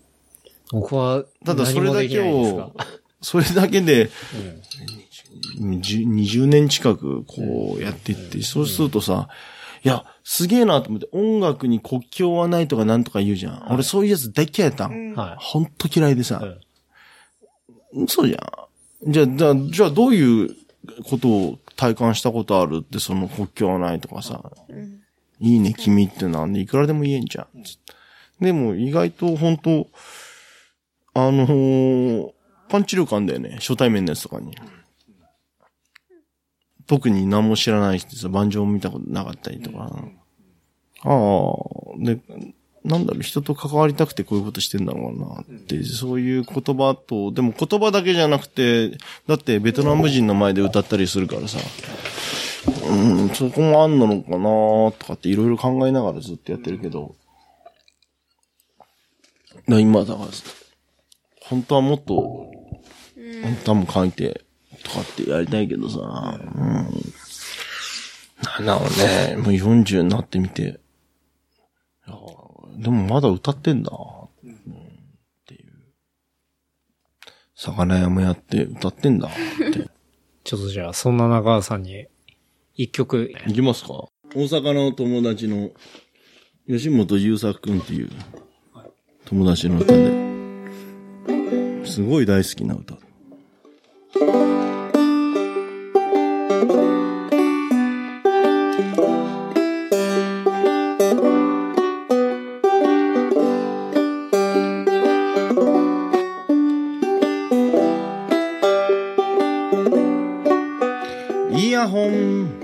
ぶら下げてあくびしてる女が携帯電話見ながら俺の方に近づいてくる住んでのところで交わしてみたけれど何も言わずにその女何も言わずに通り過ぎた。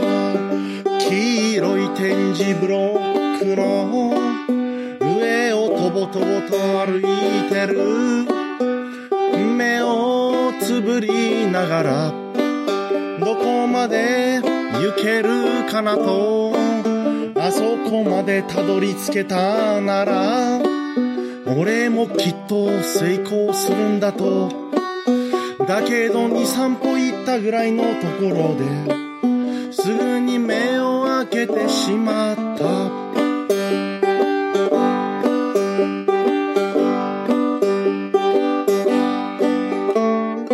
コオロギが鳴く頃には、僕にも娘ができるんだよ。しっかりしなきゃと思って、仕事を探しにけど、面接官の質問に、おどおどしながら、缶コーヒー買うのを我慢した帰り道。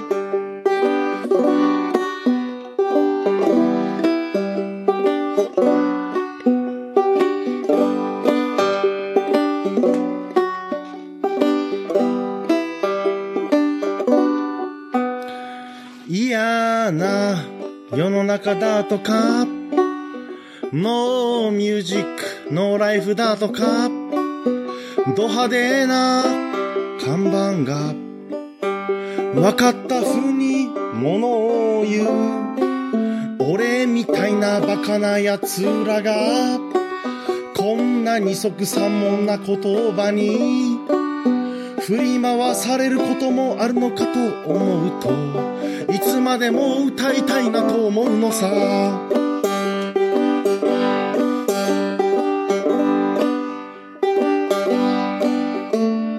コオロギが鳴く頃には僕にも娘ができるんだよ。しっかりしなきゃと思って仕事を探しに行ったけど点字ブロックの上とぼとぼ歩きながら僕の娘も同じようなことをするのかと思った帰り道。コオロギが鳴く頃には僕にも娘ができるんだよ。しっかりしなきゃと思って仕事を探しに行ったけど節感の質問におどおどしながら缶コーヒー買うのを我慢した帰り道。缶コーヒー買うのを我慢した帰り道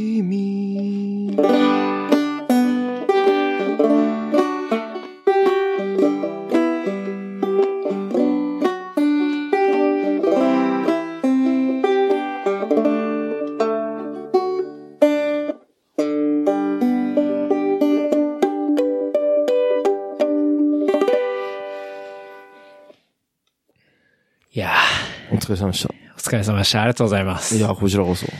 もう本当に、お魚の話から始まり、こう、タイのルーツの話から、スキヤの話から、ヘビの話から、フォンクソングの話まで、誰が聞話きたいのかね、聞かせてこんなこいやー、面白かったです。いや、最後には、こう、2曲も歌っていただいて。そうですか。多分これはもう、前編後編の、こう、最後に、あの、入れさせていただくような。多分、ジャスダックかかってないんで。僕の歌はかかってないけど、はいあの、大阪の友達でも多分大丈夫だから。大丈夫ですね。うん歌ってって言ってたから。じゃあもう、エンディングテーマで、こう、流させていただくんで、ありがとうございました。結構、話しちゃったね。話がつきませんね。まだまだ話したい話いっぱいありますので。やっぱもうちょっと整理しなきゃダメだいやいや。なんかこれが別に、あの、最初で、最初だけってわけじゃないんで、また引き続き、お呼びさせなんかでもていただくんで。聞いてたら面白かったな。本まだみっちゃんでは逆にはい聞いてないんだよ。うん。ずっと聞いてなくて、小崎さんだけ聞いたの、二つ。うんで超面白くて。ぜひちょっと遡って、なんか聞いていみっちゃんとかのも聞いてさ、うん。かなと思って。うん。じゃあちょっと、今回なんかは、もううん。いいっすね。こういうの。こういうのって面白いなと。はい。いやもう、本当に、こう、ね、あの、一般的なラジオ局をやるんじゃなくて、こういう感じでも、こういう感じでやって、こう、発信してったりして、結構これがきっかけで、なんか、ひょっとしたら何か始める人いるかもしれないし、ヘビかじ、飼い始める人 いるかもしれないですし、なんかそういうきっかけになったりしても面白いかなと思って、そうだね。フォークソングとかね。と思っておりでもなんか面白いわ。いや、じゃあ、最後に。えっと、なんか、長川さん告知とかあります？あ、そうです。浅草で、多分浅草のゴールデンタイガーと銀幕ロックで歌うことも多いんですが、うん。月1回オープンマイク。うんなんだろう。まあ、すげえやっぱ、ワンマン張れるようなプロみたいなのもいるし、うん。若手もいるんで、うん歌いたいやついたら来てほしいなって。であと見るだけでもいいし、うん。やっぱ、歌いたい人も。で、この間はね、フリースタイル来たのよ。えラップですか？ラップ来たよ。おうで、いいんだよ。若手で、最初なんか見に来ただけだったけど、はい。いや、ここよりあれで北千住のヤコヤとか行った方がいいんじゃない？って言ったんだけど、また戻ってきて、うんなんかやらしてくれって言ったら、へえ、いいのよ。堂々としてて。へで、面白いですね。ラップほど堂々としてなかったりさ、しょっぱいとさ、恥ずかしいもんってないじゃない、うんうん。でもすげえ良かった。かっこよかったの。うーん。じゃあもう、そういうのまあちょっと、なん。かそういうのもいるから、だからどんどん俺をやらせろっつったら、うん。あの、Facebook 見てください。ゴールデンタイガー。ゴールデンタイガー、オープンマイクで検索。多分、なんだっけな。うんゴールデンタイガー調べるやな。ゴールデンタイガーね月1回の頭の月曜とかでやるかな。あとは、なんだろうな。まあ、のんびりやってるんで、うん。飲みに誘ってくださいって。呼ばれなくなって寂しいんだよね。でも先より面白いんだけどね、子供のが。まあでも、飲んだり、そういう、こう、なんかプレイしたいなって人は、そっちに参加したり、まあ聞きに行くんでもいいですしね。うん、ほんと寂しいね。うん。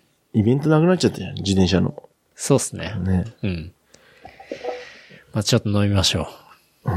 はい。みんな、元気でやってんだけど、なんか寂しいなって。また会いましょう。はい。じゃあ、ありがとうございました。はありがとうございました。お疲れ様。長丁場お疲れ様でした。ありがとうございましたどうも。えー番組のフィードバックとは、メールでレプリカント FM アットマーク gmail.com までお便りをいただくか、あとは、えー、ツイッターでハッシュタグレプリカント FM までお寄せいただけると、えー番組等々でもご紹介させていただきたいと思いますので、えーぜひともよろしくお願いいたします。で、また番組登録ですね。えー iTunes、Castbox、SoundCloud、まあ、どれでも、あの、レプリカント FM 検索していただければ番組ありますので、番組登録いただけますと新しいエピソード出ましたら通知が行きますので、そちらの方も、えーよろしくお願いいたします。あと、レビューですね。特に iPhone 使っていただいている方は、えーポッドキャストのアプリで、ぜひ、星と、あとはコメントをいただければ、コメントいただいた方には、あの、漏れなく、今、ステッカーをお送りさせていただいておりますので、ぜひともよろしくお願いいたします。特に、あの、名前のところですね、アカウント名とか書いていたいただけると、それで検索してお送りしますので、もうすでに、えー、お送りさせていただいた方もおりますので、何卒よろしくお願いいたします。というところです。はい。じゃあ今日は改めまして本当に長い間ありがとうございました。お疲れ、お疲れ様でおした。疲れ、チンコ。お疲れ、チンコ。